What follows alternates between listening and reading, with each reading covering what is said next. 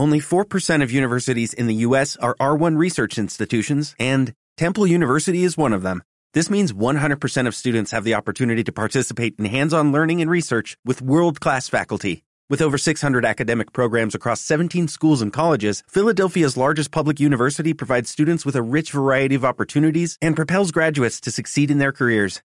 Temple University. Schedule a campus tour today at admissions.temple.edu/visit. Esta semana Fuera de Series está patrocinado por Bron, El Puente y AXN.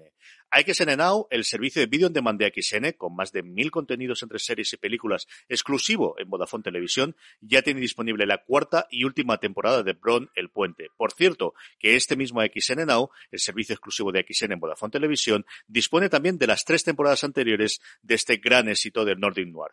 Te dejo ya con el programa de esta semana.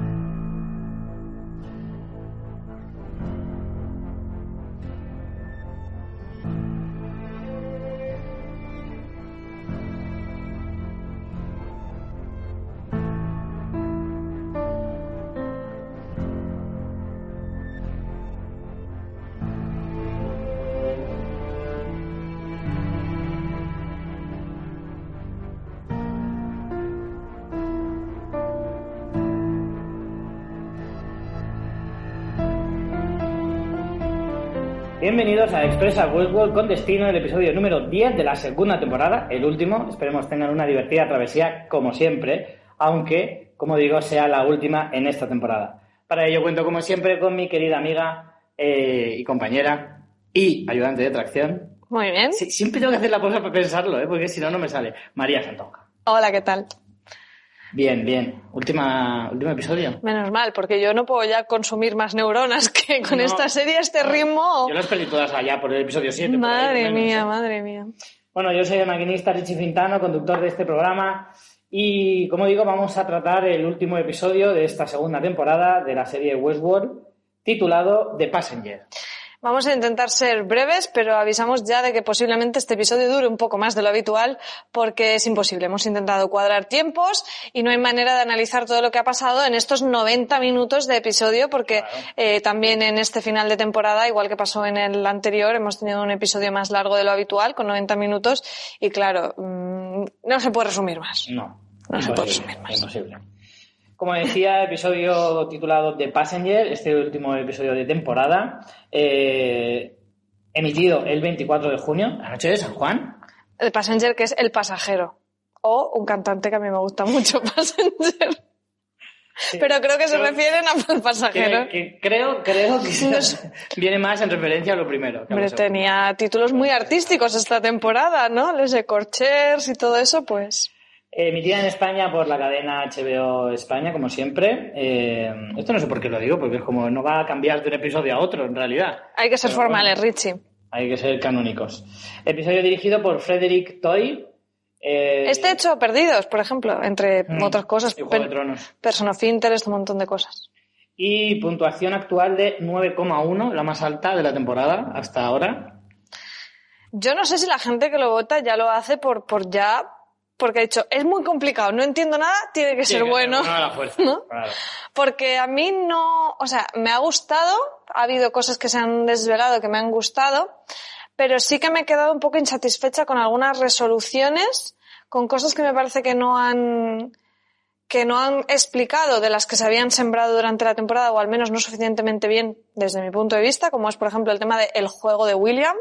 Me parece que es como un leitmotiv que está todo el rato de la temporada y que luego se queda un poco en la nada. Y algunas cositas tramposillas, eh, por sacarle el pegas, ¿no? Que, me ha gustado el episodio, pero por ejemplo el hecho de que encontráramos a Teddy en esa, en ese lago, cuando realmente Teddy muere mm, un poco a cierta distancia. Que sí, que me puedes decir que el lago es muy grande y que la inundación lo coge, pero vemos que... Pues ya me he adelantado porque te contesto a ello eh, que Dolores va desde esa cabaña a caballo hasta donde encuentra a William y después van a caballo los dos juntos a la forja. O sea que, mm, bueno, que sí. gusta andar. De los que cogen el coche para ir a comprar. Cogen el caballo para ir ahí al lado. No sé.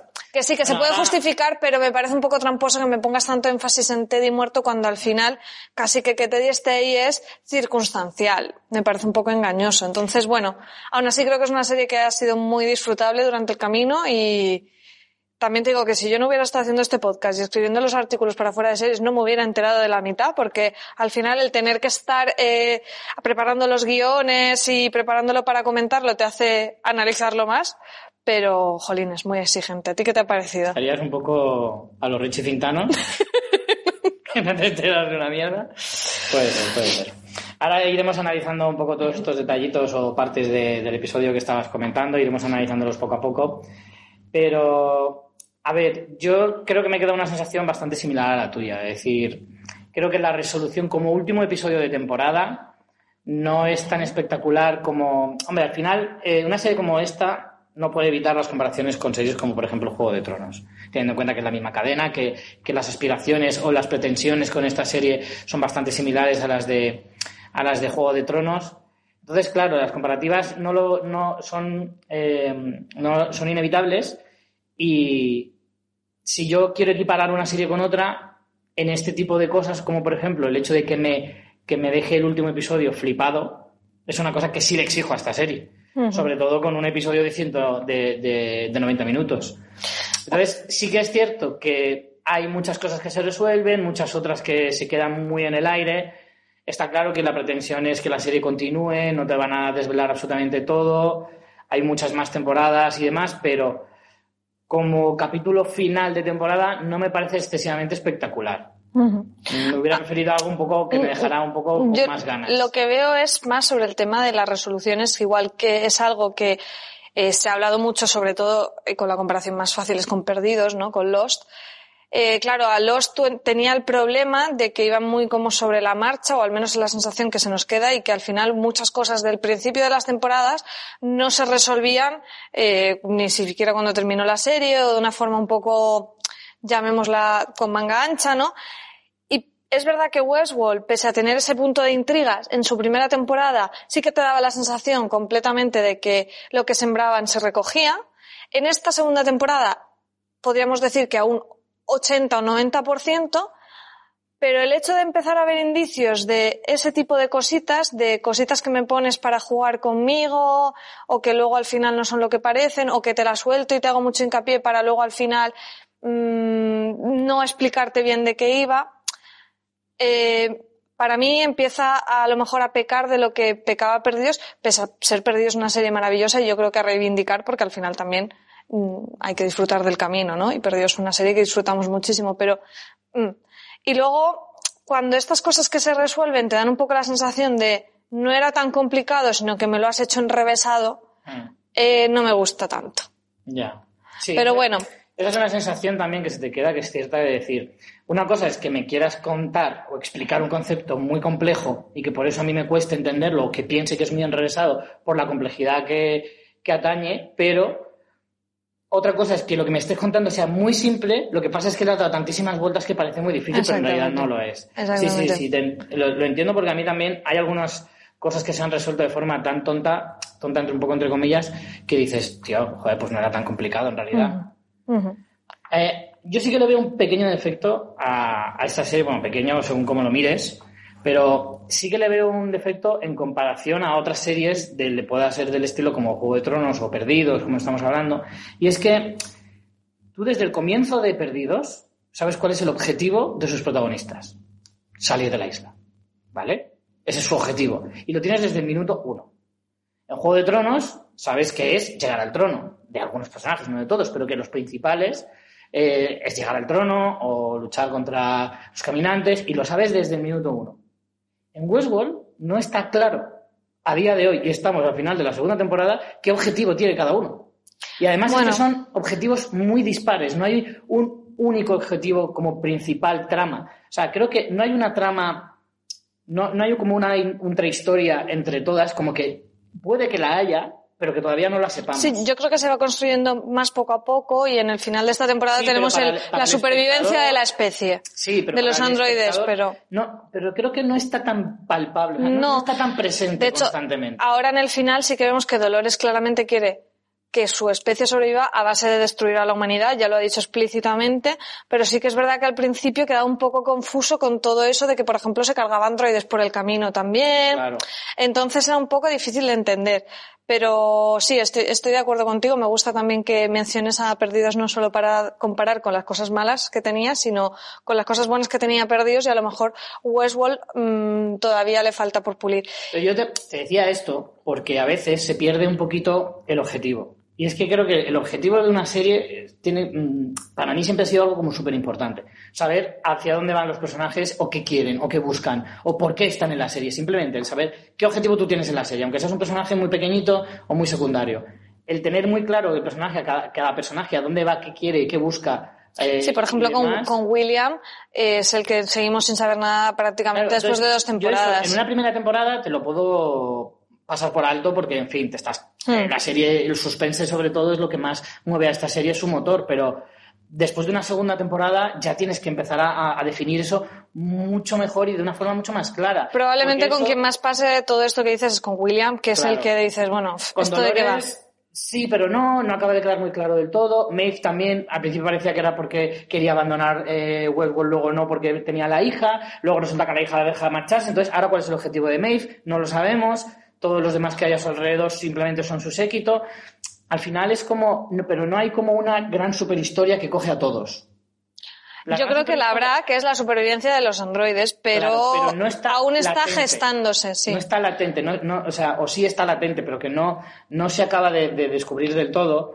Y a estas alturas, después de 20 episodios, joder, si no lo sabes ya, si el espectador no lo sabe ya, mm. a mí eso me parece un fallo, a mí mm. particularmente.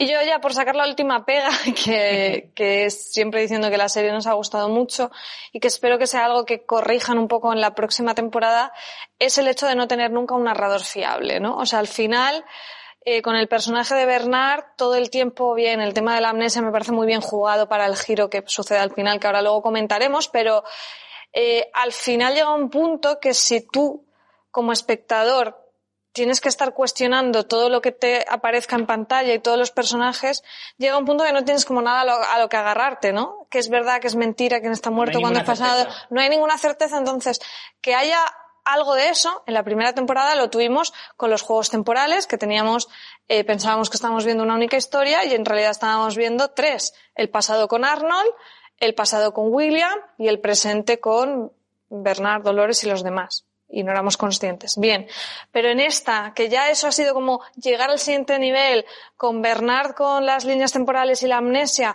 con por ejemplo ya Bernard que tiene unas escenas que nos dicen ahora que ese Ford que él ve son imaginaciones. Uf, mmm, creo que están justo en el límite, que si la siguiente temporada lo que hacen es, como tenemos esto, pues más azúcar, la pueden cagar en el sentido de que eh, si yo ya no tengo nada, o sea, a lo que aferrarme, ya creo que me estás tomando el pelo y todo lo puedo, tengo que cuestionar, ya no me interesa. No creo que tiren por ahí, porque el final parece que te lleva más a otra cosa bastante, bastante distinta a lo que hemos visto hasta ahora. Pero creo que es un peligro eh, con el que puede, en el que puede caer la serie y que necesitamos un narrador fiable para la historia un, un, personaje que, bueno, que pueda haber giros de guion, pero que tú sepas que lo que estás viendo eh, tengas claro lo que tú dices, las intenciones de los personajes, en qué tiempo suceden y hacia dónde van. Entonces, eh, bueno, si nos estáis escuchando Jonathan Nolan y Lisa Joy, tomar apuntes sobre, este, sobre este punto. Sí, porque hay un, ya para terminar esta introducción y meternos ya en las tramas, hay una cosa que dices que es súper importante y es que cuando no tienes ninguna certeza y te planteas absolutamente todo, pierdes todo el efecto de los giros. Claro, porque podría ser cualquier cosa. Si tú matas a un personaje, pero siempre lo puedes recuperar, ese efecto lo pierdes. Mm. Que hayan matado a él, si cuando sabemos que ya lo hicieron antes y ha vuelto a la vida, cuando sabes que las conciencias pueden volver a cargarse, pueden acabar volviendo como androide, ¿qué tal? O sea, al final es como si todos son inmortales, como parece. Al final, ninguna muerte es válida, ninguna muerte es definitiva. Por lo tanto, siempre puede volver. Por lo tanto, ningún giro que se basa en una muerte, que generalmente son los, los más impactantes, pierden todo su efecto. Pierden toda su fuerza. A ver, a mí me parece que tiene cierto sentido porque uno de los temas principales de la serie es la inmortalidad, entonces es que la, la, serie te habla de eso, pero sí que es verdad que, por ejemplo, juega mucho a la ambigüedad, ¿no? Porque, por ejemplo, tenemos la cuna, que se ha destruido. Entonces, las, las copias de seguridad de los androides se han destruido, pero no, Pero no todas, pero sí, pero no. Claro. Siempre se deja un resquicio, ¿no? Eh, lo mismo ahora con la forja, ¿no? Es como eh, Dolores le da a destruir, pero luego Bernard lo para cuando mata a Dolores, entonces siempre juega a esa ambigüedad para dejarse una puerta abierta para que, por ejemplo, ahora eh, resulta que la copia de Sizemore sí que estaba. Claro. Entonces, eh, tiene razón que al final eh, hace que no sea que no sea tan impactante y a mí me gustaría poder tener la certeza al menos en algunos. O sea, decir, no, mira, la forja está absolutísimamente destruida. Por tanto, un humano que muera es un humano que, que muere y punto. Definitivamente, sí. Que a lo mejor, por ejemplo, pues con los androides jugamos a que no sabes si los pueden reparar o no, o hay copia en la cuna porque quedan unas pocas, o bueno.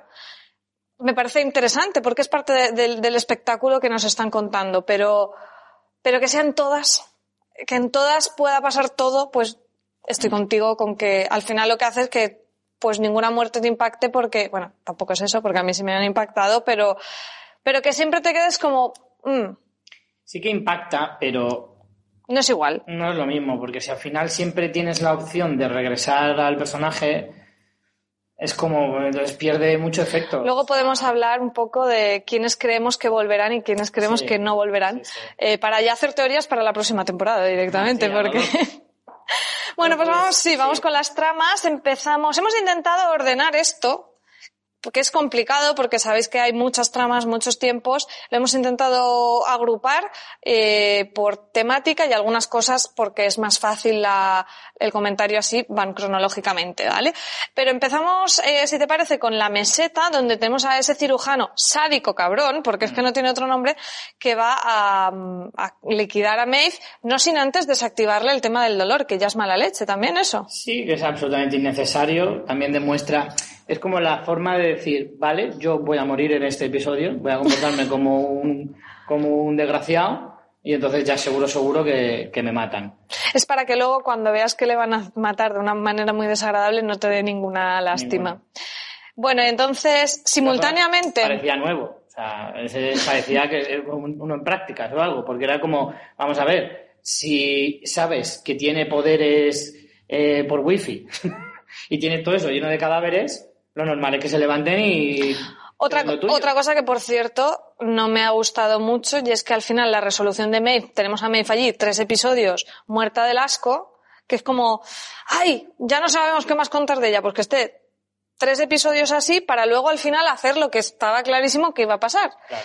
Porque si me dices que es que necesita que la salven efectivamente porque la han desconectado, pues bueno, pues ha estado el tiempo que ha llegado los otros, que por cierto, Héctor y compañía, la gran elipsis, o sea, se quedaron allí, de repente No, aquí aparecen.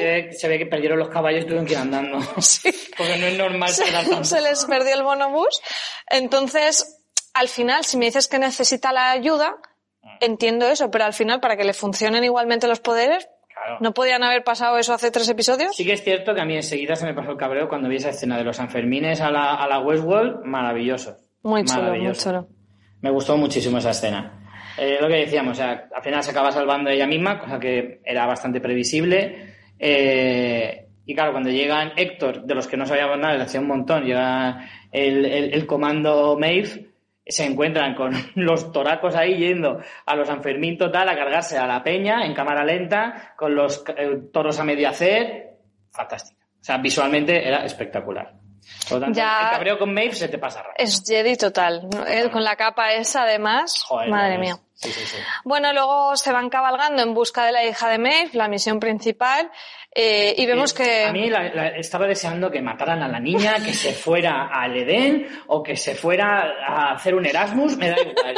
Pero a la niña ya quítamela de en medio, porque es que era una trama que ya me, ag- me agotaba muchísimo. ¿eh? No, está bien cerrada. Esta trama sí que a mí Por me ha gustado que la hayan cerrado, Por porque además me parece muy inteligente porque al acabar la niña en el Edén, la niña tiene esa paz, Maeve se queda tranquila en el sentido de que su hija es libre, aunque no la tenga a su lado, pero sabe que es libre, que la ha salvado, y no la ha salvado y se une a su grupo, que sería un rollazo tener a la niña allí Oh, detrás. Entonces me parece que lo han resuelto muy bien en ese sentido.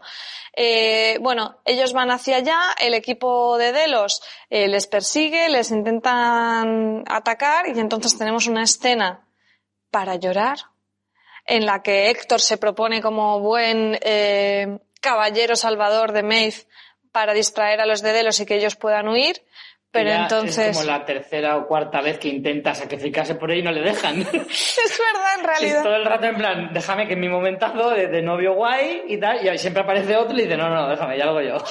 y Héctor con cara de, pero vamos a ver, ¿para qué voy vestido yo de super guay? Para que me maten por una mujer, joder, no- es que te- es, es mi rollo. Y siempre aparece alguien y le dice, no, no, coge un caballo y vete por ahí. Y bueno, y tenemos a que Sizemore por fin en una, en una muerte épica y preciosa. eh, no es Héctor el que dice su famoso discurso del final del, del ataque al saloon de la primera temporada, sino que Sizemore, que al fin y al cabo lo escribió él, eh, dice ese gran discurso y lo acribillan.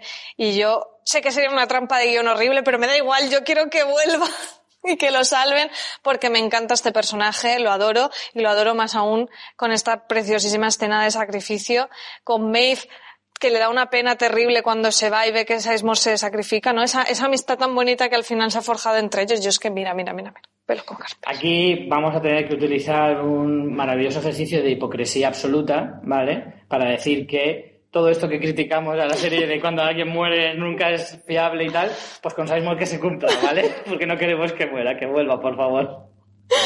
Así que efectivamente, lo que acabamos de criticar, por favor, hacedlo. ¿Qué te parece? Lisa y Jonathan, nos mandaremos comentarios contradictorios, tranquilos. Exacto. Bueno, vamos a dejar a estos personajes en pausa para retomarlos en la batalla y nos vamos a la forja, pero para que quede claro, en el pasado, diremos pasado y futuro, aunque no es, bueno, pasado y presente, aunque no es exactamente pasado y presente, sería más línea temporal anterior y después. Entonces, bueno, para aclararnos, nos vamos a, a la forja, pero en su trama más atrás en el tiempo. Eh, primero vemos unas escenas así que te van colando de mm, Dolores probando a Bernard en la cuna, que sabes que son esas escenas recurrentes que ya hemos visto. Y entonces aparece Bernard eh, que llega en, en el jeep que había cogido con Elsie a- al Valle de Allende y mira al horizonte. Mientras tanto, Dolores, abrazada al cuerpo de Teddy en la cabaña, eh, pues coge la, la castaña, o como nosotros llamamos la, el- La tarrina de la tarrina de yogur, y encuentra un detalle que hemos averiguado de las tarrinas de yogur, que la bala está aplastada contra la tarrina porque son antibalas, que también es verdad con la pasta que tiene Delos, pues es- está bien Pues sí, pensado, porque sí. con lo que le cuesta hacer una conciencia de androide. Y bueno, Pero otra es, una vez más, otra trampa de que aunque te pegues un tiro en la cabeza, no mueres, necesariamente.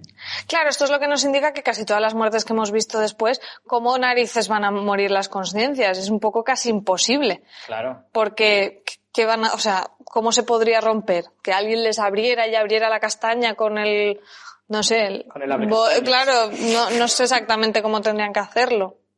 Sí, al final, es lo que decimos, al final es que destruir a un androide es casi imposible Sí. si lo miras desde ese punto de vista. O sea, por mucho que tú le hagas, aunque lo quemes, tampoco se va... Y las perlas también se ven resistentes, ¿eh? Sí, sí. que no, no se ha visto, pero también se ven resistentes. En cualquier caso, ella coge, eh, por un lado, la bala chafada y por otro lado la perla de Teddy. Y, nada, pues eh, se deja Teddy ahí, con lo que ya hemos dicho que es un poquito una trampa de guion por el tema del lago que ya hemos comentado. Y luego se encuentra directamente con William, con el hombre de negro, que está por ahí hurgándose en el brazo donde no debe. Y, y tiene ahí, me gusta mucho el detalle que tiene Dolores, que le dice, ¿te estás cuestionando la naturaleza de tu existencia? Como diciendo, "Eh, no esperabas que te dijera algo así, ¿eh? Se ha vuelto contra ti. Y, y bueno, eso nos lo dejan ahí un poquito en el aire, ¿no? El tema del brazo de, de William, que no acabamos de ver si efectivamente demuestra que es un androide o no. Hombre, parece, parece eso, que no encuentra nada. También te digo que aquí hay una cosa que no entiendo. Le da muchas vueltas y no lo entiendo. Si alguien lo entiende, que me lo deje en comentarios aquí en YouTube, porque eh, Dolores le dice que lo necesita para ir al Valle de Allende. Sí. Y luego llegan allí, se lo dejan en la puerta.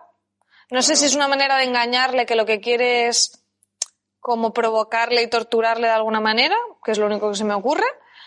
Porque no, No, no entiendo para no qué lo necesita, porque realmente necesitarlo no lo necesita para absolutamente nada. No, de hecho llega allí, eh, a lo mejor por el, el- el diálogo que tienen entre ellos, dice algo más revelador. No, no recuerdo exactamente el diálogo, porque de hecho... No, hablan de que han dejado atrás a la gente que querían. Bueno, dejado atrás es una manera muy amplia de decir que uno se ha cargado a su hija y la otra es responsable del suicidio de su novio.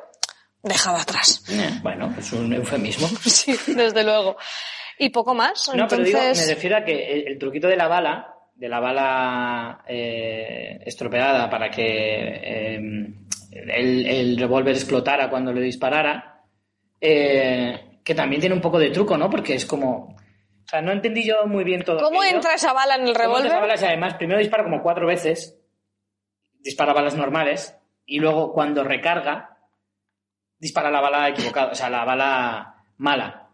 Y es cuando le explota la, la pistola, porque primero le dispara como cuatro veces y le da, y, y, eh, eh, Dolores va en modo No, Terminator. no recuerdo que la recarguen, la verdad. Pero sí, bueno. yo creo que sí la recarga, pero bueno, aunque no la recargara, es la quinta bala por lo menos que dispara y es la que, aparte que no cabe en el cargador si estaba aplastada.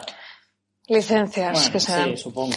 El caso es que, bueno, eh, Bernard simultáneamente también llega al Valle de Allende y mientras Dolores y William cabalgan hacia allí, sí que hablan de que al final su objetivo es común, porque Dolores quiere destruir la forja y William parece que también quiere destruir la forja. Mm. Entonces, como bueno, de momento somos aliados, pero de momento que les dura eh, el recorrido de, del caballo, porque luego sucede esta escena que estás comentando tú con esa trampa que le hace Dolores con el revólver. A lo mejor, a lo mejor le necesita, porque nada más llegar se encuentran con un jeep de Delos con varios guardias que le disparan. Y entre Dolores y el hombre de negro se los cargan. A lo mejor lo- a lo que se refiere es, te necesito como seguridad.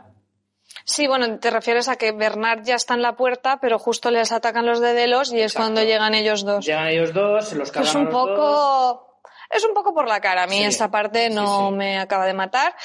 Y bueno, es cuando ya eh, entran en, bueno, dejan allí al hombre de, al hombre de negro. los dedos disparando Sí, y lo, y lo dejan en, ahí en la puerta. En la puerta. Básicamente. Entonces entran eh, Dolores y Bernard en lo que entendemos que, bueno, entendemos, ¿no? Es la, la forja sí.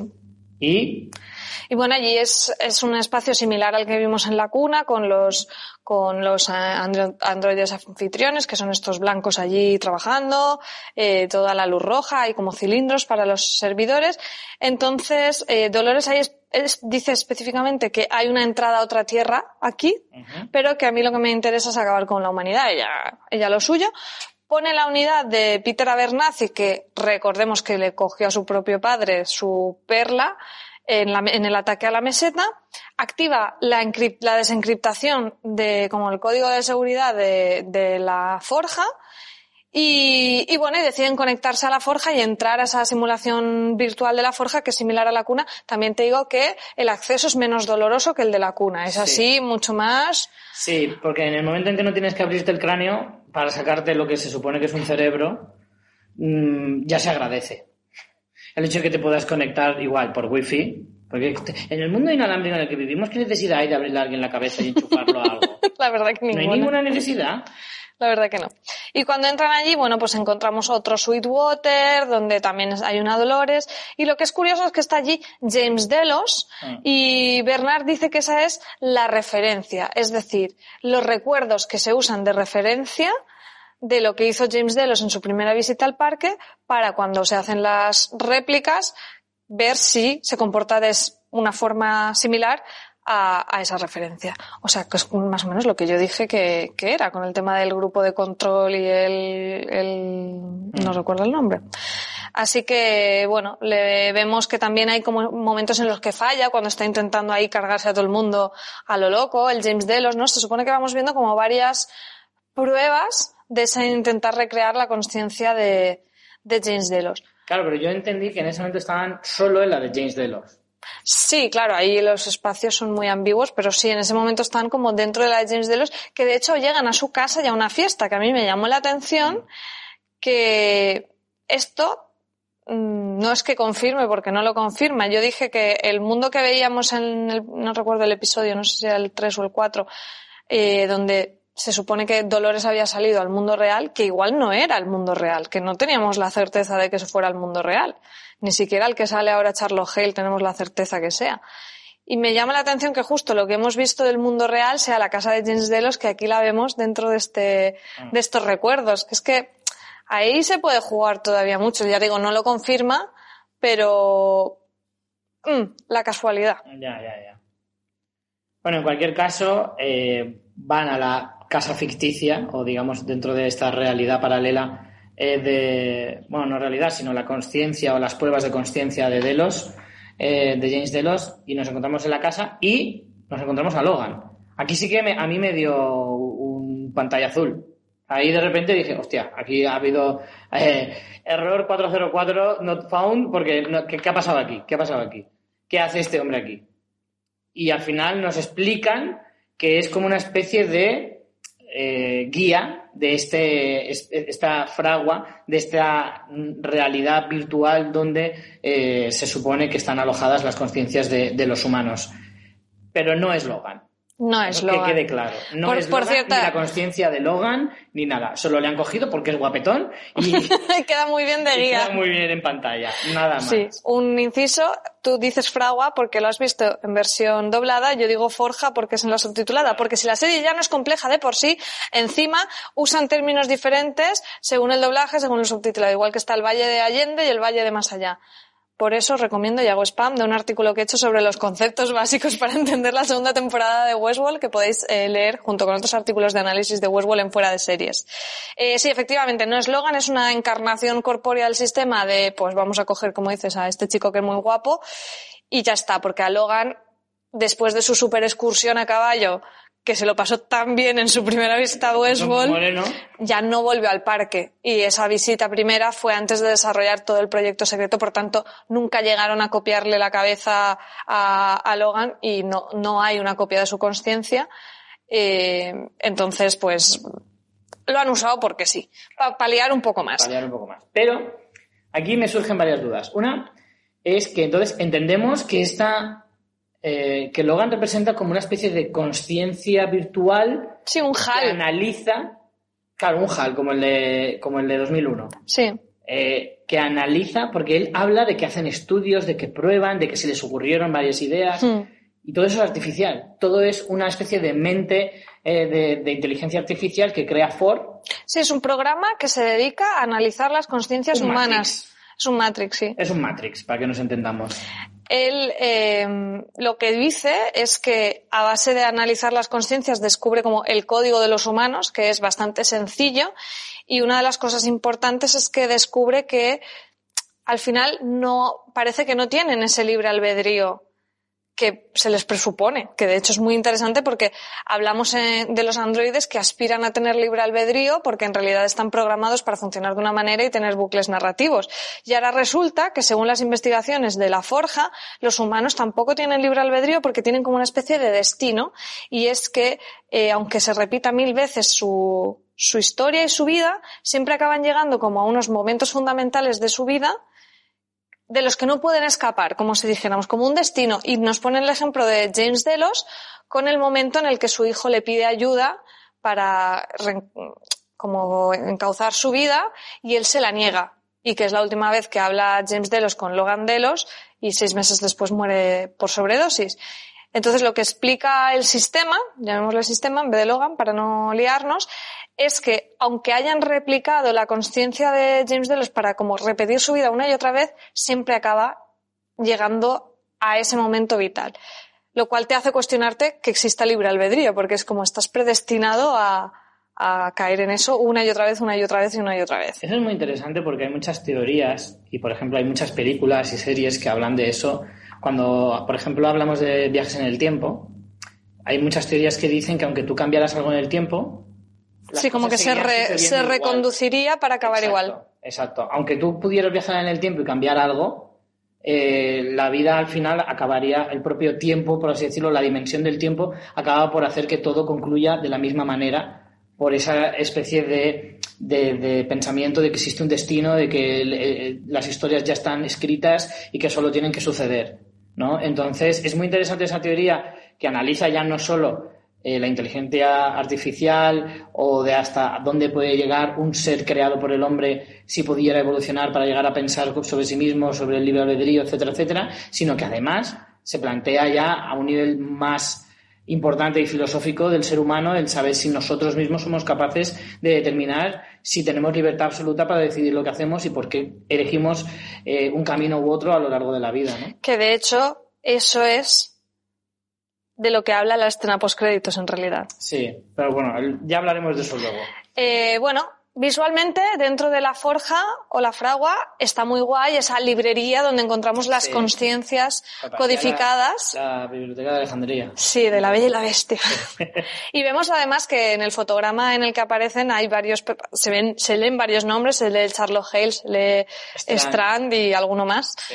Y bueno, si entráis en Reddit veréis cosas muy frikis sobre la biblioteca. Pero básicamente es como un acceso a la información, a conocer un poco más de la conciencia humana eh, que tienen tanto Bernard como Dolores. Entonces a Bernard, mm, perdón, a Dolores parece que es como que con poco que ve ella ya ha perdido su fe en la humanidad. Es como si es que esta gente es purria. O sea, me da igual, me los voy a cargar a todos, la humanidad no me interesa. Y, y al final eh, tenemos ese otro giro que es el que nos abre la puerta, ¿no? Que es el otro gran giro que sucede en, en la forja. Que es el, eh, la apertura de esa puerta de la que tanto se ha hablado durante varios puntos de la temporada y que necesitaba la llave que era la conciencia, digamos, bueno, la conciencia, la unidad de control de Peter Abernathy, que es lo que abre esa puerta al Edén virtual. ¿no? Efectivamente. Lo entendemos así. El Edén virtual, que es una especie de paraíso de cielo de nirvana digital donde los eh, androides podrán descargar su conciencia, liberarse del cuerpo, cosa que por otro lado es bastante lógica porque al final ellos son seres no corpóreos, o sea, son conciencias, luego las ponen en un cuerpo, pero que les da igual, ¿no? Que el cuerpo es una carcasa. Efectivamente. Y bueno, aunque no es muy, muy, muy, o sea, la serie no reincide mucho en ello, sí que nos dicen que es Ford el responsable de ese Edén Sí. virtual, que Bernard ha visitado la forja, aunque Bernard, como siempre, no se acuerda de nada, que Bernard, de verdad, A mí me encanta porque Bernard siempre tiene cara como de decir, yo he llegado hoy y me he encontrado todo esto. Es que, mira, leí un artículo en Reddit de teorías para la tercera temporada y ponía varias cosas, en plan, pasará esto, pasará esto, pasará esto, y una era, Bernard se limpiará las gafas desconcertado. Es que es verdad. Eh, pues eso, él no se acuerda, pero se supone que el sistema se lo dice, el sistema de la fragua le dice que él ha, ido más veces al Edén virtual. Entonces entendemos que a través de Bernard, Ford es el que le encarga al sistema que cree ese Edén virtual. De hecho, luego en el final, eh, Dolores lo dice. Dice, Ford nos eh, prometió una salida y nos la dio. O sea, se supone que el gran final de la narrativa y tal era, era de Ford era este Edén virtual. Lo que pasa es que yo, sinceramente, la primera vez que lo vi, no me quedó tan claro que fuera de Ford. O sea, sí que es verdad que revisionándolo, sí lo dicen, pero es como, jolín, es algo súper importante y no, no es como muy obvio que haya sido Ford el que haya montado, o para mí no, no lo fue, este Edén virtual. Entonces, ¿qué pasa? Que activan esto y entonces de repente se abre en el cielo un boquete gigante que yo dije, espera, espera, espera, espera, ¿esta qué fumada es? Porque ya dije, madre mía, pues si esto es Westworld y es el parque que es físico, ¿cómo puede estar pasando eso? Yo ya me estaba, me estaba rayando un montón hasta que aparecen justo el grupo de Maeve con Félix y Silvestre, que son humanos, y dicen, puerta que puerta. Entonces ya lo pillas, ¿no? Sí, porque además es que son dos personajes muy entrañables. Es una pena que esta temporada hayan salido tan poquito, porque en realidad son muy graciosos, dan ese alivio cómico de vez en cuando que está muy bien. Pero mola cómo se miran en plan, esta gente que fuma, tío. Yo no veo nada, ¿qué dice? Claro, entonces está muy bien porque lo que entendemos es que lo ven los androides en programación por estar cercanos a donde se está ejecutando el programa, pero que no es que se esté abriendo el cielo de, de verdad. Entonces dije, bueno, vale, porque yo ya estaba en plan, a ver, si Westworld es físico, no puede pasar eso, pero me moló porque es como que te la cuelan, pero luego lo resuelven Sí, bastante, sí. bastante bien. En ese punto sí. Pero bueno, entonces, eh, algunos de ellos ya sabía de qué iba la vaina, pero muchos no tenían ni idea de dónde iban en realidad. De hecho, en el capítulo anterior, ya el, el colega de Akecheta, eh, Punky, indio, que le dice, pero una cosa, ¿a qué? ¿A dónde mierda nos estás llevando? Porque esto no, no, no está nada claro. Y el otro, se lo lía, pero tampoco sabía muy, muy bien dónde iba. Claro, es como, hablo metafórico porque en realidad no tengo ni idea, no porque me mole el rollo. No es que yo sea un profundo, es que mejor no decir muy claro dónde vamos porque no tengo ni puñetera idea. Efectivamente. Entonces vemos a un emocionado de la vida que dice, ¡guau, eso es lo mío! Y se tira en plancha. Claro, lo que vemos es que ahí cae el cuerpo por un precipicio y la mente ya se carga en este programa, lo cual mola mucho porque si te acuerdas en el episodio 1, creo que fue en el 1, eh, Costa, cuando, cuando revisa sus cadáveres, dice, es que esto no es ni que estén borrados, ni que sean... eh, Es buen algo- detalle es- como que están vírgenes, está muy bien porque es eso, porque es como que todos los datos todo. se, se Claro, suben claro. a la nube de la, del Edén virtual. Eh, bueno, mientras están ahí con todo este tema, eh, dentro de la fragua está el debate, ¿no? Bernard dice, hostia, qué chulo, esto, esto está muy bien pensado, esto es una salida para los androides. Pero Dolores no le convence para nada. Ella sigue pensando que es una jaula dorada, que es algo al fin y al cabo construido por un humano y que, y que no, que ella quiere ir al mundo real, que, que, que Ese quiere ir al mundo real. Es muy bueno porque no le falta razón, ¿eh? Al final tiene razón en que es cierto que son eh, mucho más libres dentro de lo que cabe dentro de ese Edén, porque ya no tienen narrativas, ya pueden decidir por sí mismos, pero no deja de ser un sitio cerrado. No deja de ser un sitio en el que te meten y aunque sea el spa más maravilloso del mundo, no puedes salir de ahí. Lo que pasa es que ellos pueden crear que sea un spa o que sea lo que les dé la gana, ¿no? Pero está muy bien porque en ese debate tan interesante, Dolores le dice a Bernard, ¿cuántos mundos falsos tiene que crear Ford para que te des cuenta? Claro. Dice, lo que es real es irreemplazable, que me parece una frase muy guay. Buah, es una frase. Entonces, eh, bueno, ahí dice uno que tú estás jugando a dos bandos, ¿qué tal? Total, que no... No es que juega a dos bandos, yo creo que él ni sabe a qué bando va. ¿Sabes? Depende de cómo se levante. Sí, pero bueno, a aquí me parece bastante coherente que lo que no quiere es que dañe a más gente, ni a androides ni a humanos. Entonces, eh, Claro, le- porque ahí, en ese momento, Dolores lo que quiere es borrar el Edén. De hecho empieza a hacerlo. Me parece que le da el botón y empieza a Sí, borrar la la... no llega a borrar el Edén, empieza a borrar los datos de la forja. Entonces Bernard lo que hace es cargarse a Dolores en un giro que yo sinceramente no me esperaba. Yo me quedé bastante locker. No, pero, ¿sabes? Al final, a mí se me quedó la sensación de la que hablábamos al principio, de sí, vale, le vas a disparar, pero no me supone ningún efecto porque sé que no te la vas a cargar de verdad. Hombre, claro, sabes que va a haber un giro. salida, de coger a conciencia, no, no sabes exactamente cuál, pero sabes que muerta, muerta no está. Eso seguro. Que el giro de meterla en, en Charlotte Hale mm, no me lo esperaba y es un buen giro. No te Sí, pero que sabes no, que muerta no está. Pero muerta no está. Hombre. Entonces no es lo mismo. Sí. Pero bueno. Entonces, bueno, Bernard después de matarla cancela ese borrado, o sea que se- tres o cuatro tuvieron mala suerte y les borraron, pocos más. A lo Quita, mejor solo le borraron parte y ahora pues les falta una pierna. o- Pues están medio calvos. quita la bola de la unidad de control de Peter Abernathy, se la guarda en el bolsillo y se marcha. Un detalle aquí importante, porque no ¿Y estamos... Peter Abernathy? Claro, la que era la... Sí, pero también se lleva la ala de Dolores. Claro, esto es lo que no está nada claro, porque luego cuando ella, él crea a Dolores tiene que meterla en algún lado y se supone que eso está inundado, con lo que se su- aunque no lo vemos, tendría que haber quitado la de Dolores antes. Está un poco también ha sido un mago, porque ¿qué motivo tendría él para quitar la unidad de Dolores en ese momento? De entrada ninguno. Pero si no lo hace en ese momento, luego no puede hacerlo porque está, bueno, en realidad no está inundándose aún tanto. Mm, Porque ellos regresan allí. Sí. Es, Pero claro, ella, él regresa después.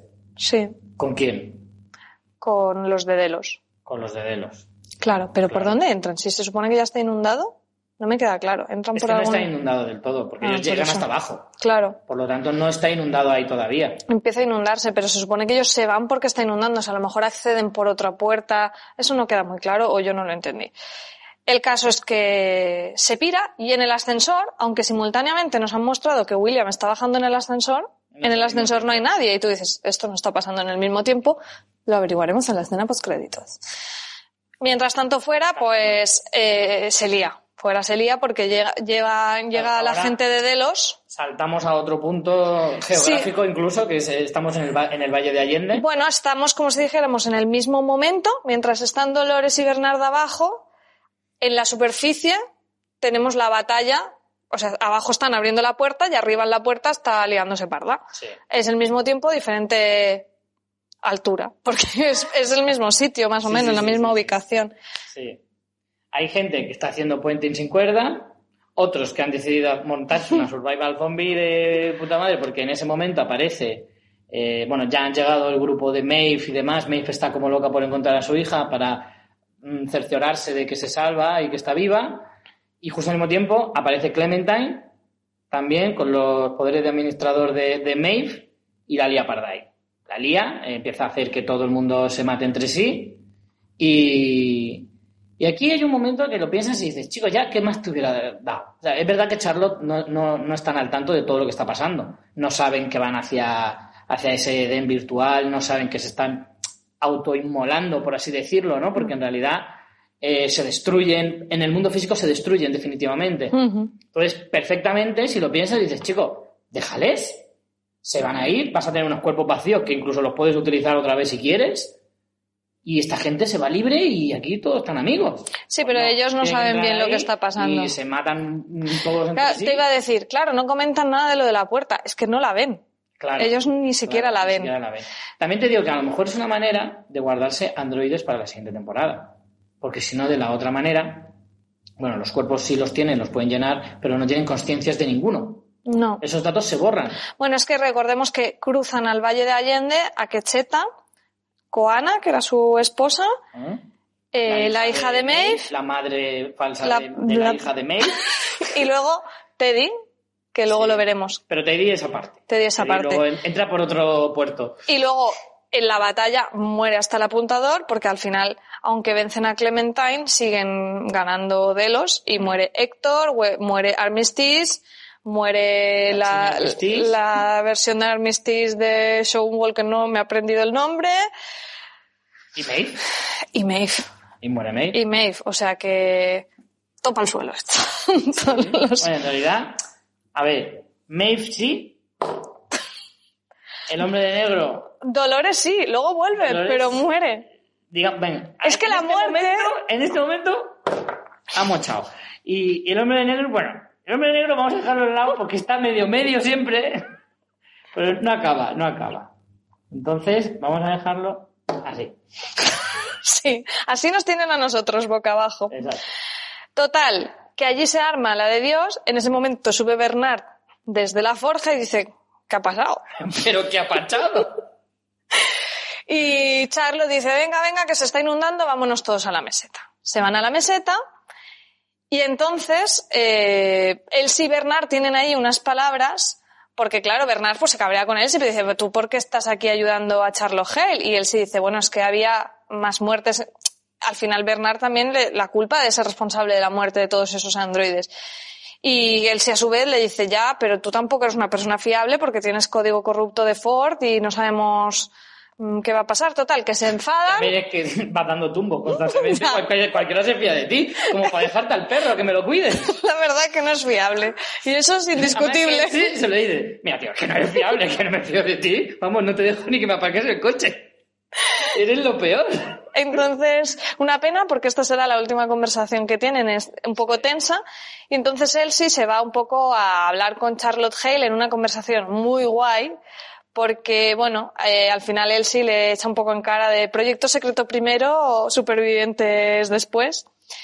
Y Charlotte Hale intenta como chantajearla. Un momento, un momento. Esto, pues, Sí. si a alguien no le ha quedado claro, todo esto que estábamos relatando pasa antes de la mayor parte de las cosas que hemos visto durante la temporada. La mayor parte no, pero sí más o menos la mitad. Es decir, todo No. esto pasa antes de encontrar a Bernard en la playa. Sí. Antes de que Strand y el equipo de salvamento Sí. de los eh, huéspedes Sí, de, de una parte de Bernard, de toda la parte de Dolores no, toda la parte de Dolores es anterior. Todo lo que vemos de Dolores en el fuerte For, Claro, claro, Hope, todo todo, lo que hemos visto de Dolores ocurre antes, de encontrar a Bernard en la playa. Sí, Eso durante toda la temporada. Y ahora lo que estamos viendo en este, en este episodio, lo que estamos, todo lo de Elsie, igual, es antes de encontrar a, a Bernard en la playa. Lo digo porque lo que vamos a ver en este episodio en realidad, digamos que más o menos está en el medio de todo lo que se cuenta en la temporada. Estamos llegando como a la mitad cronológicamente hablando.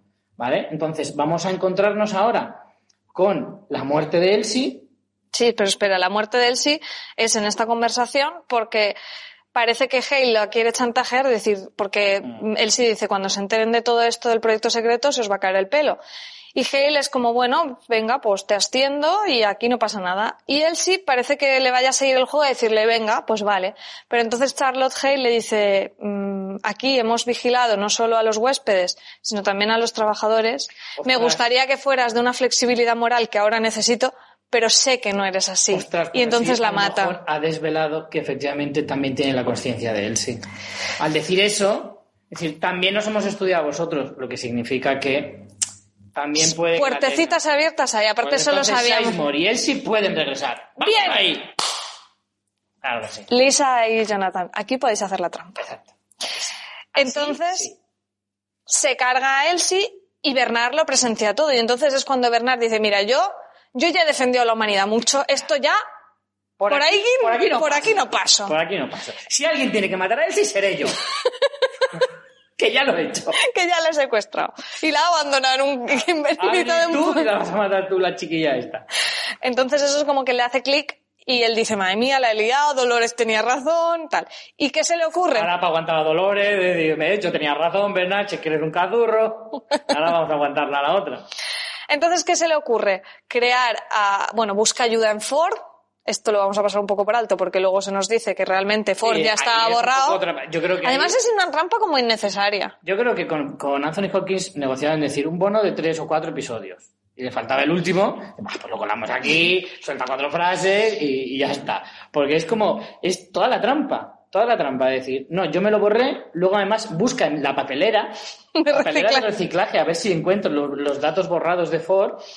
Y, Y no. y dice, pues no hay manera, además lo típico de, no, eh, y me cabré y me rompo la tablet. Que anda que no hemos hecho eso muchos. Y, y, y luego dice que no, que es que se lo ha inventado. Es que me lo imaginaba yo. Sí, es un poco por la cara. Un poquito trampa. La verdad. Total, que se le ocurre crear a un androide que descubriremos que es Charlotte Hale y meter allí a Dolores. Pero esto está montado de una manera que lo vas descubriendo en simultáneo con la escena en la que eh, la copia de Charlotte Hale con la conciencia de Dolores, al que ahora llamaremos Halores, Que quede que constancia que estoy muy en contra de este nombre. ¿De acuerdo? pero así se, Está entiende, grabado. se entiende mejor. Entonces, Halores aparece y se carga Por favor. a Charlotte Hale.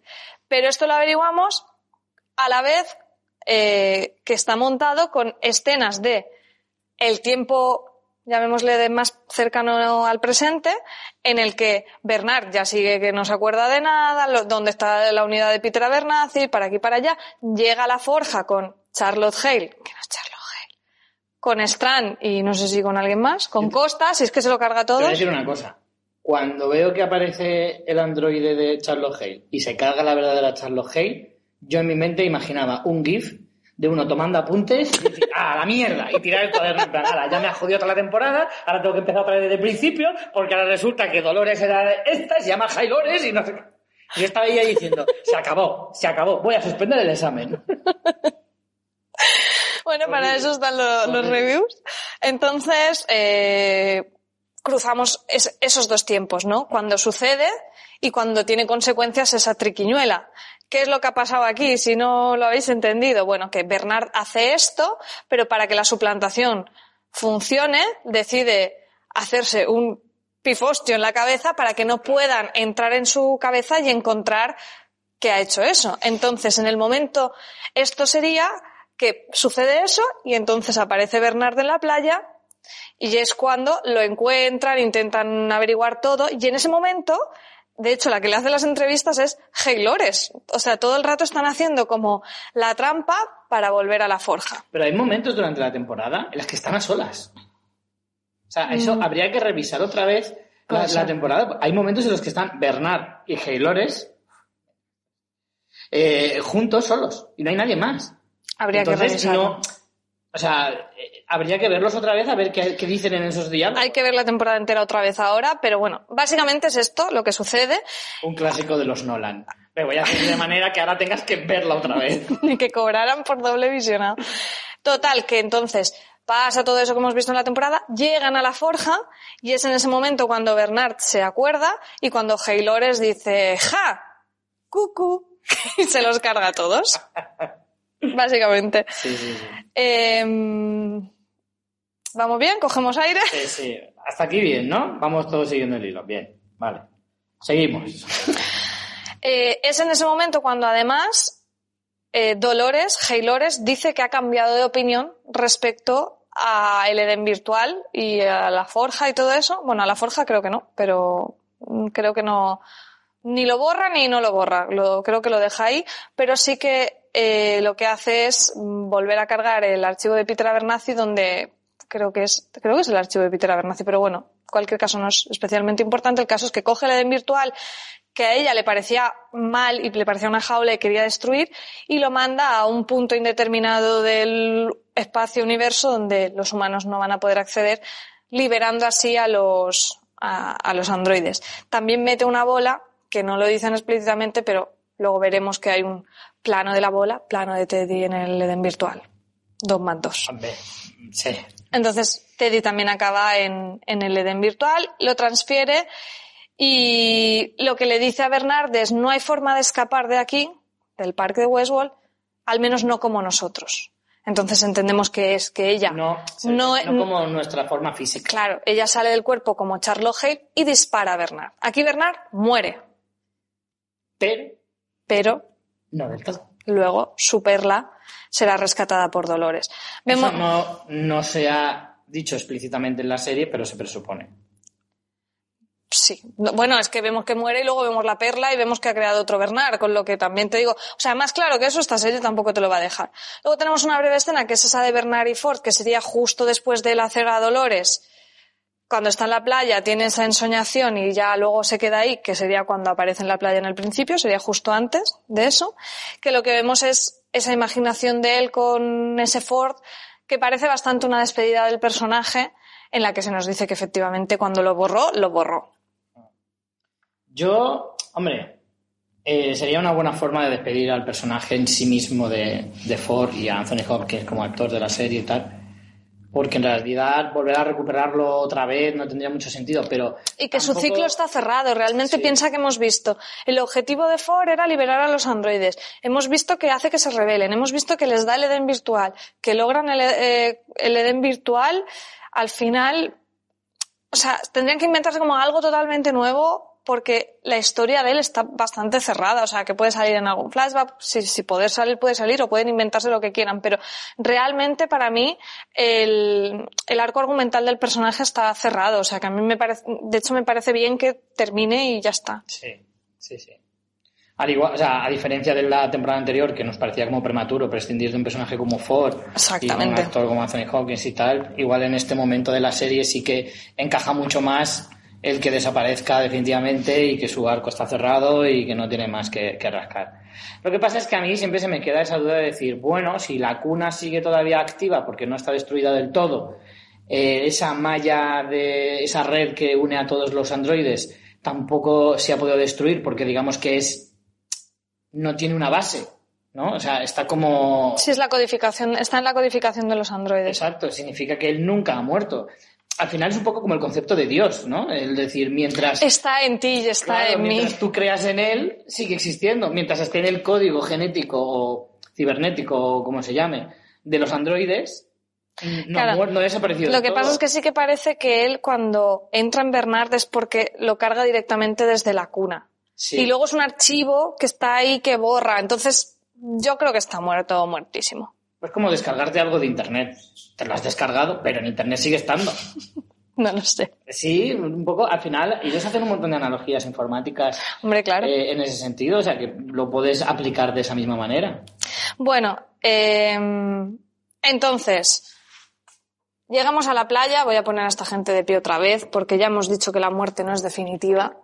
Llegamos a la playa y llega Haylores a, con su bolsito apretado, eh, donde están evacuando a los supervivientes. Y tenemos eh, otro girito, que si había pocos tenemos otro girito, porque, bueno, para empezar a ella le pasan el escáner y funciona, o sea, se supone que tanto Bernard como Ford tenían una especie de, De super máquina donde trucaban eso. Ya te lo dije yo en el capítulo anterior, cuando se lo hacen a William, al hombre de negro, mejor dicho, se lo hacen al hombre de negro y ponía clear.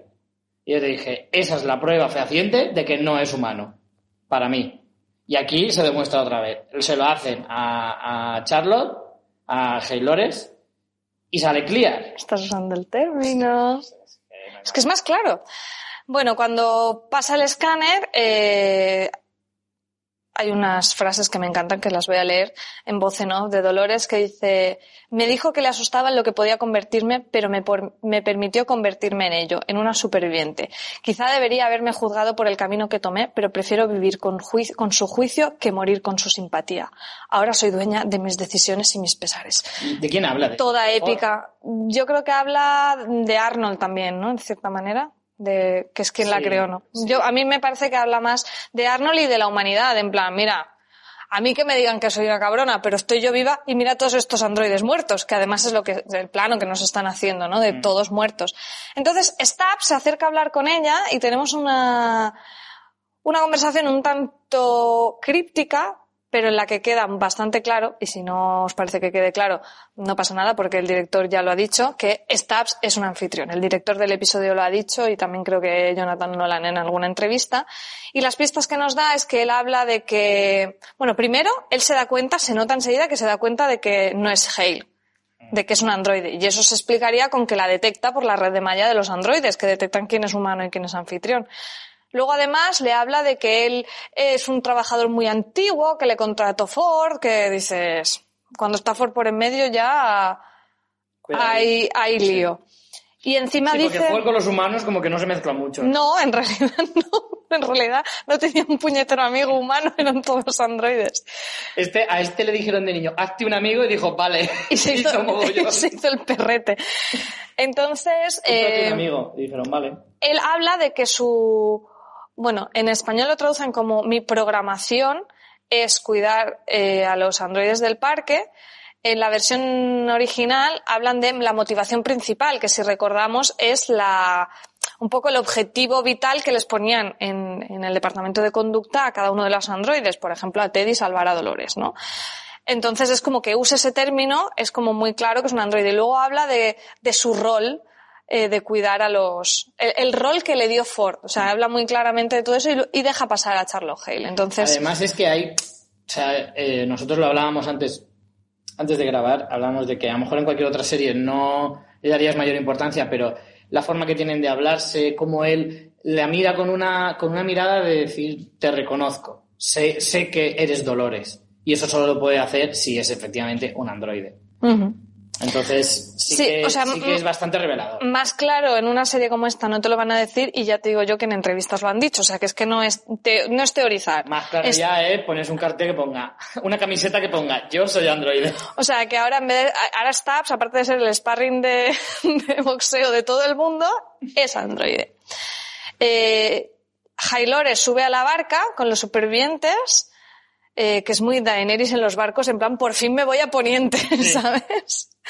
Y vemos, y vemos que en el bolso lleva cinco perlas, de las cuales ya sabemos que una es Bernard.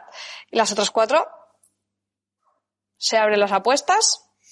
Permitidme que dé las gracias a nuestro patrocinador, a Bron, el puente en XN, y es que el puente que une a Suecia y Dinamarca va a ser testigo de su último caso. Pues sí, AXN el servicio de vídeo bajo demanda de XN con más de mil contenidos entre series y películas exclusivo en Vodafone TV, ya tiene disponible la cuarta y última temporada de Bron el Puente, la serie misterio escandinava, que es uno de los mayores exponentes del Nordic Noir. En esta ocasión encontramos a Saga Noren, policía de Malmo, Suecia, dos años después de los eventos ocurridos al final de la tercera temporada. Saga se ve ahora ayudando al inspector Henrik Sabrow, que está intentando averiguar quién la pidió hasta su muerte a la directora del Servicio de Inmigración. Durante la investigación, Saga va a tener que afrontar todos los fantasmas de su pasado y la complicada relación que se establece con Henrik, porque eh, si no se complica la vida, esto no es una serie de Nordic Noir, claro, esto, esto es lo que ocurre.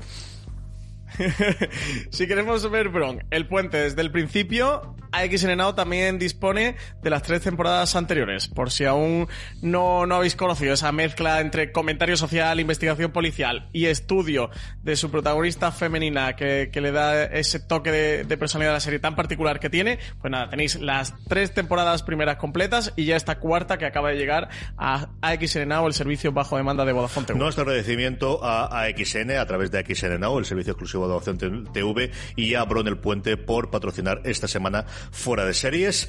Mm, a ver, Es muy complicado. por un lado se puede pensar que son eh, Maeve, Héctor, Armistice y la China Armistice. Claro, pero eso también haría que estuvieran todos fuera del parque y mola que haya gente dentro del parque para Es que seguir yo no viendo creo que cosas. sean ellos cuatro. Yo tampoco, pero no sé quién. ¿Por qué? Porque cuando eh, llegan a la zona donde están todos esos androides muertos, uno, uno, no me acuerdo quién, le dice a Silvestre y a Félix, encargaros de estos, y ellos se miran como diciendo, vamos a revivirles. No, de hecho le dicen, dice reparar los que podáis. Claro. Entonces yo entiendo que a esos los reparan y los, y los curan. Hmm. No sé cómo. A lo mejor tienen la conciencia en la cuna. No, o- pero si es que esos no han pasado al Valle de Allende, esos están ahí que les han Bueno, disparado claro, muertos. con- es que con abrirle la cabeza ya está, claro, no claro. tiene más. Realmente, entonces esos no necesitan que les salven. Lo que significa que, claro, ahí se abren más especulaciones sobre esos cuatro. Uno puede ser Peter Abernathy, Sí, pero parece que el código de Peter Abernathy está ya corrupto, está como archivo del tema de la encriptación de la forja. No lo sé, a mí me estuve dando, yo estuve dándole muchas vueltas y no sabría decir. Teddy no puede ser porque a Teddy lo ha subido al, al Edén. Sí. Decían de pues que quizá fuera Ángela, pero es que Ángela se inmoló, o sea, sería un poco por la cara, no lo sé. Luego también vemos que William ha Es que sobre... no quedan más, más androides. Claro, a lo mejor es gente nueva, no lo sé. Clementine no tenía ninguna relación con, con Dolores. en. Bueno, sí, estaba en su grupo también. Antes de que le manipularan el código para hacerla un Estaba en arma. el grupo de Maeve, no en el de Dolores. No, Clementine estaba en el de Dolores. ¿Sí? Sí, acuérdate en el Ah, fuerte y todo sí, eso. Es verdad, es verdad. Bueno, luego vemos que William está en la playa con su herida, que ha sobrevivido. Pero bueno, de William hablaremos ahora en el final. Y básicamente lo que tú dices de que Félix y Silvestre reciben las instrucciones de, de arreglarlos. La, la escena final del episodio, antes de la postcréditos, es Haylores llegando a la casa de Arnold en lo que entendemos que es el mundo real, donde ha conseguido llegar. Allí tiene una máquina de hacer androides, la cosa que le va muy bien. Y luego la vemos que está haciéndole entrevistas a Bernard, ¿no? Está, en- está hablando de, de- está como reactivando la conciencia de Bernard, por lo que sabemos que una de esas cinco bolas era, una de las cinco per- perlas era Bernard. Tienen un diálogo muy chulo. Mm, Dolores aquí es donde habla de, de que es Ford el responsable también del tema del Edén virtual. Dice, Ford nos prometió una salida y cumplió su palabra, dice. Y luego tienen un diálogo cuando Bernard ya entiende que está fuera y lo que ha pasado, que, que eh, Bernard le dice, intentarás matarlos a todos y no puedo permitirlo. Y Dolores le responde, lo sé, si fuera humana, te habría dejado morir, pero nos necesitamos si queremos sobrevivir, aunque no como aliados ni como enemigos. Intentarás detenerme y es posible que muramos ambos, pero nuestra especie sobrevivirá.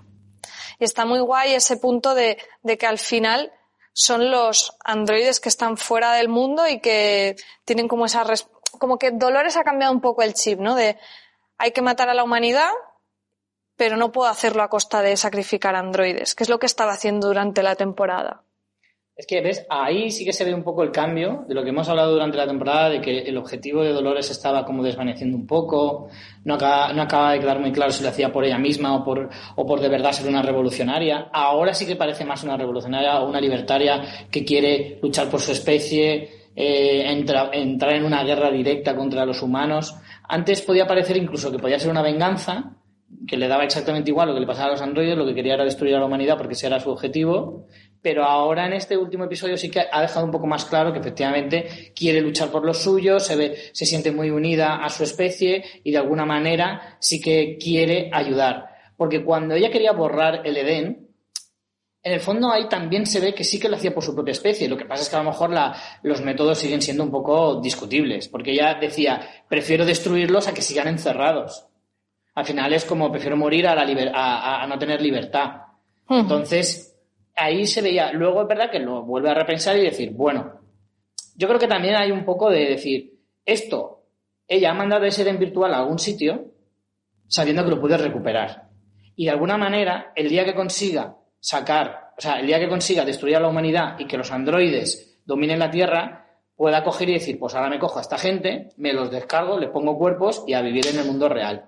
Esa es lo que, eso Sí, es o una que teoría que yo creo que O que ellos lo decidan, a lo mejor se pueden quedar allí, pero tendrán la libertad también de elegirlo. No tengo que estar en el virtual por narices porque si no en el mundo real me van a matar. O sea que sí, es interesante esa teoría. Bueno, eh, otra cosa que nos deja Catacroquet es que vemos que efectivamente Dolores ya en el mundo real ha vuelto a transferir su conciencia del cuerpo de, de la copia de Charlotte Hale a un cuerpo que se ha hecho de Dolores, pero el cuerpo de Charlotte Hale sigue por ahí.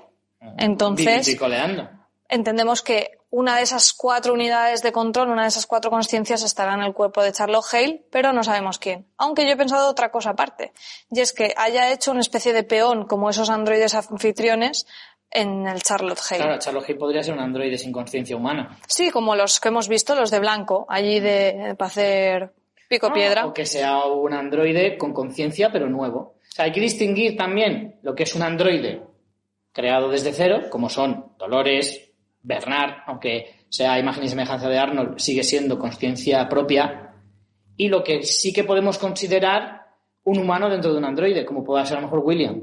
Claro, pero Es que es la bueno, pero aparte aquí podría ser un androide creado de cero. Ella crea a Bernard de cero. Bueno, no es de cero del todo porque parte de los recuerdos de Arnold, pero por ejemplo entendemos que yo qué sé, Teddy está creado de cero. A lo mejor ha cogido y ha dicho, pues me voy a hacer aquí una narrativa de una tía random. En realidad, de los cinco que tiene dentro del bolso son todos Androides. androides. Sí. Porque creo que las, las de humanos son rojas. Sí, eran bolas negras todas. Bueno, Bernard, o sea, tienen esa confrontación en la que dicen, bueno, no nos vamos a matar, pero sigamos caminos separados, pero estamos en el mundo real y, y nuestro objetivo debería ser el mismo, que nuestra especie perviva, aunque Dolores con el matiz de que quiere matar a la humanidad. Sí. Eh, Bernard queda en detalles, nimiedades. sí. Bernard queda en la casa, sale del laboratorio y bueno, ve la casa de Arnold, se fija incluso en una foto que está Arnold con su hijo y, abre la puerta de la casa y sonríe. No sabemos qué ve. Al otro lado, ni idea. Yo creo que es el mundo real y punto. Pero bueno, aquí hay gente que especula con, con varias cosas. No sé si a, ti se te ha ocurrido algo o que te produjo esa sonrisa de Bernard al abrir la puerta o si fue un sentimiento de libertad, ¿no? Al abrir, ¿qué pensaste? No, eh, claro, no, no reparé en que Bernard nunca está en el mundo real, entiendo. No. Arnold sí, pero Bernard no. Entonces, eh, a lo mejor también fue un poco el tanto tiempo ir a hablar a Dolores de, de lo que es el mundo real y él por fin lo podía ver y comprobar con sus propios ojos. En realidad no, no tengo ninguna teoría sobre que no sea el mundo real. Si no es el mundo real no sé qué puede ser, sinceramente. No, no se me ocurre ninguna alternativa. Pero eh, en cualquier caso me parece que, que, bueno, que es bastante, bastante relevante para lo que será la tercera temporada creo yo. Que sí que a lo mejor veremos más de ese mundo real, que lo reclamábamos mucho la temporada pasada, el que nos podían haber mostrado un poco más de lo que era el mundo real, si había cambiado en algo. Lo poquito que nos han enseñado han sido las pocas fiestas estas, que parece que el mundo no ha cambiado tanto. Ujú. Prácticamente es igual, no, no se ve que sea un futuro relevante en el sentido de que hayan pasado 200 años de nuestra actualidad ni cosas así. Sí, es un futuro muy cercano. Sí, Entendemos. bastante cercano, se entiende. De hecho, nadie te dice que este proyecto no empezara en los años 80 o 70. Y por eso cuando dicen, han pasado 30 años desde que se empezó a hacer el parque y a lo mejor después de esos 30 años es la actualidad. Lo que quiere decir que lo que nos están contando es la actualidad. Lo que pasa es que los avances en la tecnología han... Son mayores que en nuestra realidad. Exacto, eso es a lo que voy. Bueno, pues eh, finalmente tenemos que comentar esa escena postcréditos que nos ha dejado a todos muy sorprendidos eh, y que merece ser analizada. En lo que, bueno, primero hay que matizar que lo que vemos es un William eh, que sería una copia, no un androide, hab- hablando con propiedad, porque William existió, ha sido un humano, ¿no? Es lo comentábamos en el programa, ha sido un humano con una vida, entonces esto sería una copia de su humano, igual que el que vimos en, James Delos, no es un androide de la nada como pueda ser Dolores o Teddy. Entonces, bueno, hay algunas pistas durante el episodio, cuando William despierta después de que le hayan eh, dispar bueno, de que se haya autodisparado y tiene la mano amputada, él entra en la forja y como comentábamos, simultáneamente en paralelo estamos viendo que Bernard sale de la forja, pero no se encuentran en el ascensor, cosa que nosotros nos da a entender que el tiempo ese de William es distinto. Eh, en la escena postcréditos, lo que sucede es que, o sea, entenderíamos que lo que pasa en la escena postcréditos es desde que él baja en el ascensor, que aunque eso lo vemos dentro del episodio, formaría parte de este tiempo, él baja y se encuentra una forja mm, desolada, llena de arena, abandonada, pero nivel que pueden haber pasado mil años. Es que es una cosa como muy, muy bestia. Y allí aparece una copia de una Emily, vestida de blanco, y él le dice en, el doblaje, que me ha hecho mucha gracia, dice, estoy en el trasto. y, y esa Emily le dice que no, que está en su mundo real. Y él dice que est- estoy en mi puto parque. Entonces entendemos que efectivamente William es una especie de anfitrión, un traslado de la conciencia de William a un cuerpo de anfitrión. Y que esto pasa muchísimo, muchísimo tiempo después. Posiblemente es la, la línea temporal más avanzada en el tiempo que hemos visto. No sabemos exactamente cuánto tiempo. Eh, hablando del tema del libre albedrío, cuando habla con Emily, él entiende que, que lo que él quería como demostrarse a sí mismo es que él sí tenía ese poder de decisión. Dice, quiero que ningún sistema va a decirme quién soy, que decido yo. Pero en realidad lo que se demuestra con esta escena es que no, que es un humano como cualquier otro, que aunque ha repetido todos los bucles, igual que James Delos volvía siempre a un al punto de, de separación de su hijo, aquí William siempre llega a ese matar a su hija y acabar en la puerta de la forja, etcétera, etcétera. Entonces entendemos que, que es un poco en paralelo lo que sucede, que el momento vital que marcó a William fue la muerte de Emily y que ese es al que vuelve cada vez. ¿Cuándo pasa esto? No tenemos ni idea. Lo que hemos visto durante la temporada es, digamos, la primera vez que pasa el suceso de que William, el William real, vive todo eso y luego se entiende que eso se ha ido repitiendo con variaciones en ese bucle narrativo de esta copia de William.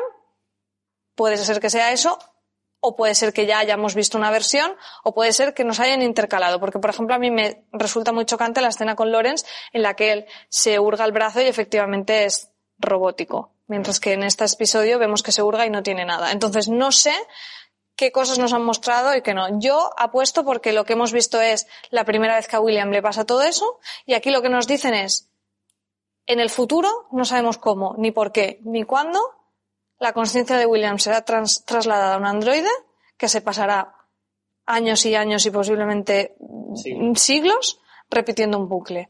¿Quién hace eso? No lo sé. ¿Por qué? No lo sé. Todo eso no lo sé. Pero eso es lo que, lo poquito que entendemos de esta escena postcréditos.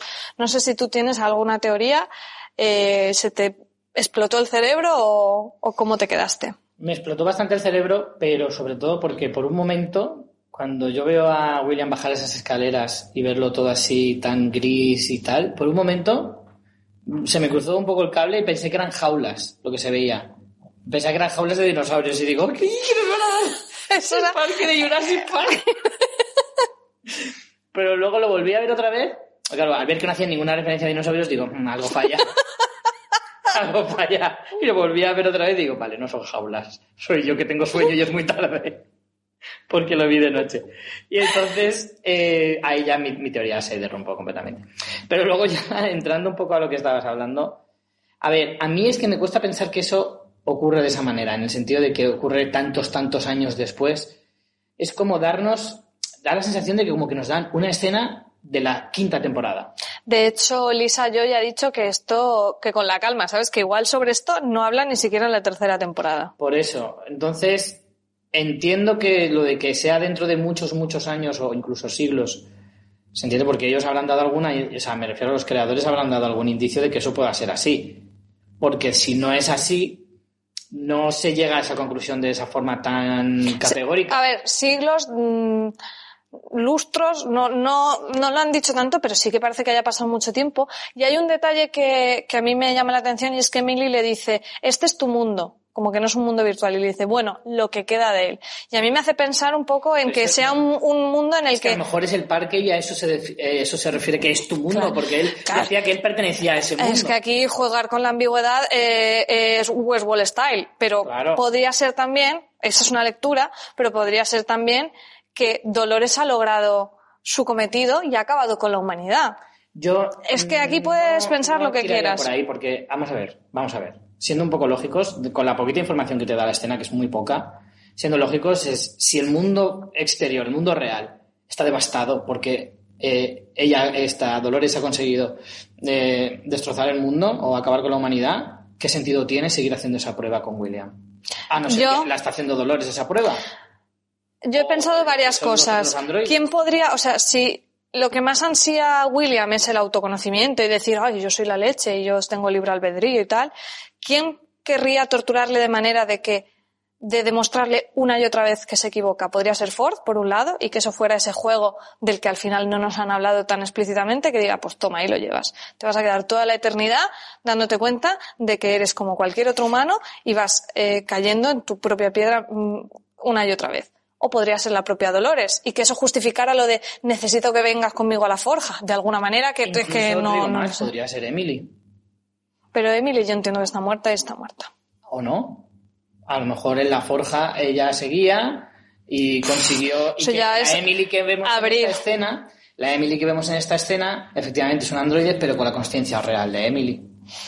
Podría ser, podría ser. Y a lo mejor Emily le está torturando durante todos estos siglos. En cualquier caso, tenéis también un artículo en Fuera de Series donde se analiza esta escena postcréditos que os recomendamos y, por favor, mandarnos vuestras eh, teorías y análisis de cómo queda todo esto. Bueno, y para acabar, eh, nos queda hacer recuento de teorías para este episodio final que, bueno, no sé, no sé si esperaba que acertáramos más o menos, pero te digo que en total tú has hecho 16, 6 sin confirmar, 6 desmentidas y 4 confirmadas. Yo he hecho 18, 8 sin confirmar, 4 desmentidas, 6 confirmadas. Un Alguna de total, regalo, alguna de regalo. en total sumadas son 34 teorías, 14 sin confirmar, 10 desmentidas y 10 confirmadas. No vamos a leerlas absolutamente todas, pero sí las que hemos confirmado, por lo menos. Por ejemplo, tú en el primer, en el episodio 1 dijiste que Ford estaba vivo, y así fue. También en el mismo episodio dijiste que Dolores buscaba a Peter Aber- Abernathy, que también era cierto. En el tercero dijiste que Emily quería boicotear a Delos. También que Grace, bueno, Grace Emily era la hija de William. Eh, también, ah, no, ya está, esas son las tuyas. Esas son tus, tus confirmadas. Mis confirmadas era que, esta es la que tú dices que está por los pelos, la de que Teddy se enfrentará a Dolores, que lo dije en el segundo episodio. En el tercer episodio dije que el departamento de Delos buscaba la inmortalidad de los seres humanos, así? confirmada en el tercero. También que Peter Abernathy tenía documentos sobre el traslado de conciencias de los humanos, en el tercer episodio. Eh, que la segunda unidad de control que robaba Bernard era para Ford, en el cuarto episodio. Que la conversación entre Dolores y, Ar- y Arnold tenía lugar en el Westworld virtual, la que veíamos al principio. Eh, des- y la última confirmada, que se ha confirmado en este episodio, es que estábamos viendo eh, la consciencia. Bueno, esta es un poco porque aquí tengo anotado que estábamos viendo uno de los androides que estábamos viendo tenía la consciencia de otro. La hemos dado por confirmada, pero realmente no, porque no es un androide. ¿Androide? Es que no es un androide, es una, un humano que estábamos viendo. La teoría decía que uno de los androides que estábamos viendo en realidad tenía dentro la conciencia de otro. Pero no es exactamente eso lo que ha pasado. Porque lo que estábamos viendo es que lo que creíamos que era un humano era un androide y tenía la conciencia de otro con Haylores. Así que esta no voy, no, voy, esa- no voy a cambiar la tabla ahora, así que la vamos a dar por confirmada y veremos. Sobre todo porque está a tu lado, ¿no? Y se queda así la cosa. Personaje de la semana, Richie. ¿A, ti, Yo- a ti te gusta mucho cómo se quita las gafas y se las mira desconcertado? A mí la cara de me he equivocado de serie, donde estoy, donde estoy, de Bernal, me ha gustado mucho en esta en este episodio y toda la resolución y tal. Hombre, eh, Jeffrey Wright me parece un actorazo impresionante, eso mm, está claro, ¿no? Pero es verdad que en algunas ocasiones es muy complicado dar siempre esa, esa eh, sensación, pues eso de, que siempre está perdido y tal, aunque nos riamos, me parece que es bastante guay. Y la, todas las resoluciones importantes que han habido en el episodio en realidad tienen más que ver con Bernard que con ningún otro personaje, al igual que con Dolores tal vez, pero como que ha estado siempre detrás de todo, maquinándolo un poco todo, y en este episodio en concreto me gusta un poco más eh, todo lo que ha hecho. Pues yo me quedo, por supuesto, con Sizemore, con ese discurso final porque amo a este personaje y encima con esa salida épica no, no podía ser otro que Sizemore, mi personaje de la semana. Y vamos con los últimos comentarios de esta temporada eh, que nos habéis mandado por Twitter con el hashtag expreso a Westworld. Drisfit nos dice, si creéis que Carl Strand no es nadie, es que no habéis entendido nada, Westworld. Eh, pero además mirad el libro azul Tres pasos para la derecha al verde, Charlotte Hale y el símbolo del proyectito. Boom. Y nos pone una captura de esa librería con los nombres. Es verdad que Strand es un personaje que además para estar interpretado por un actor como Gustav Skarsgård, al final ha sido poco resolutivo, así que es posible que veamos algo más de él en próximas temporadas. Sí, es verdad. Vanessa eh, decía, me ha parecido un final brillante y un final redondo de cierre con todas las tramas resueltas y con un futuro apasionante para la tercera temporada. Galena Sanz dice, me ha gustado mucho este final de temporada, aunque al principio tenía mis dudas. En realidad estamos ante un final predecible con los robots en el mundo real, pero que gracias a la estupenda narrativa de la serie ha sido espectacular.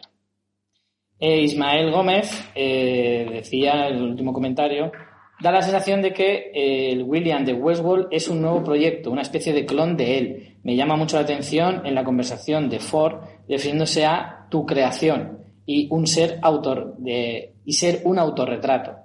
Es indetectable como máquina. Hombre, puede ser porque Dolores es verdad que le dice cuando están yendo hacia la forja de sí, no, vamos a la forja y tal, y Dolores le dice sí, pero tú buscas algo más.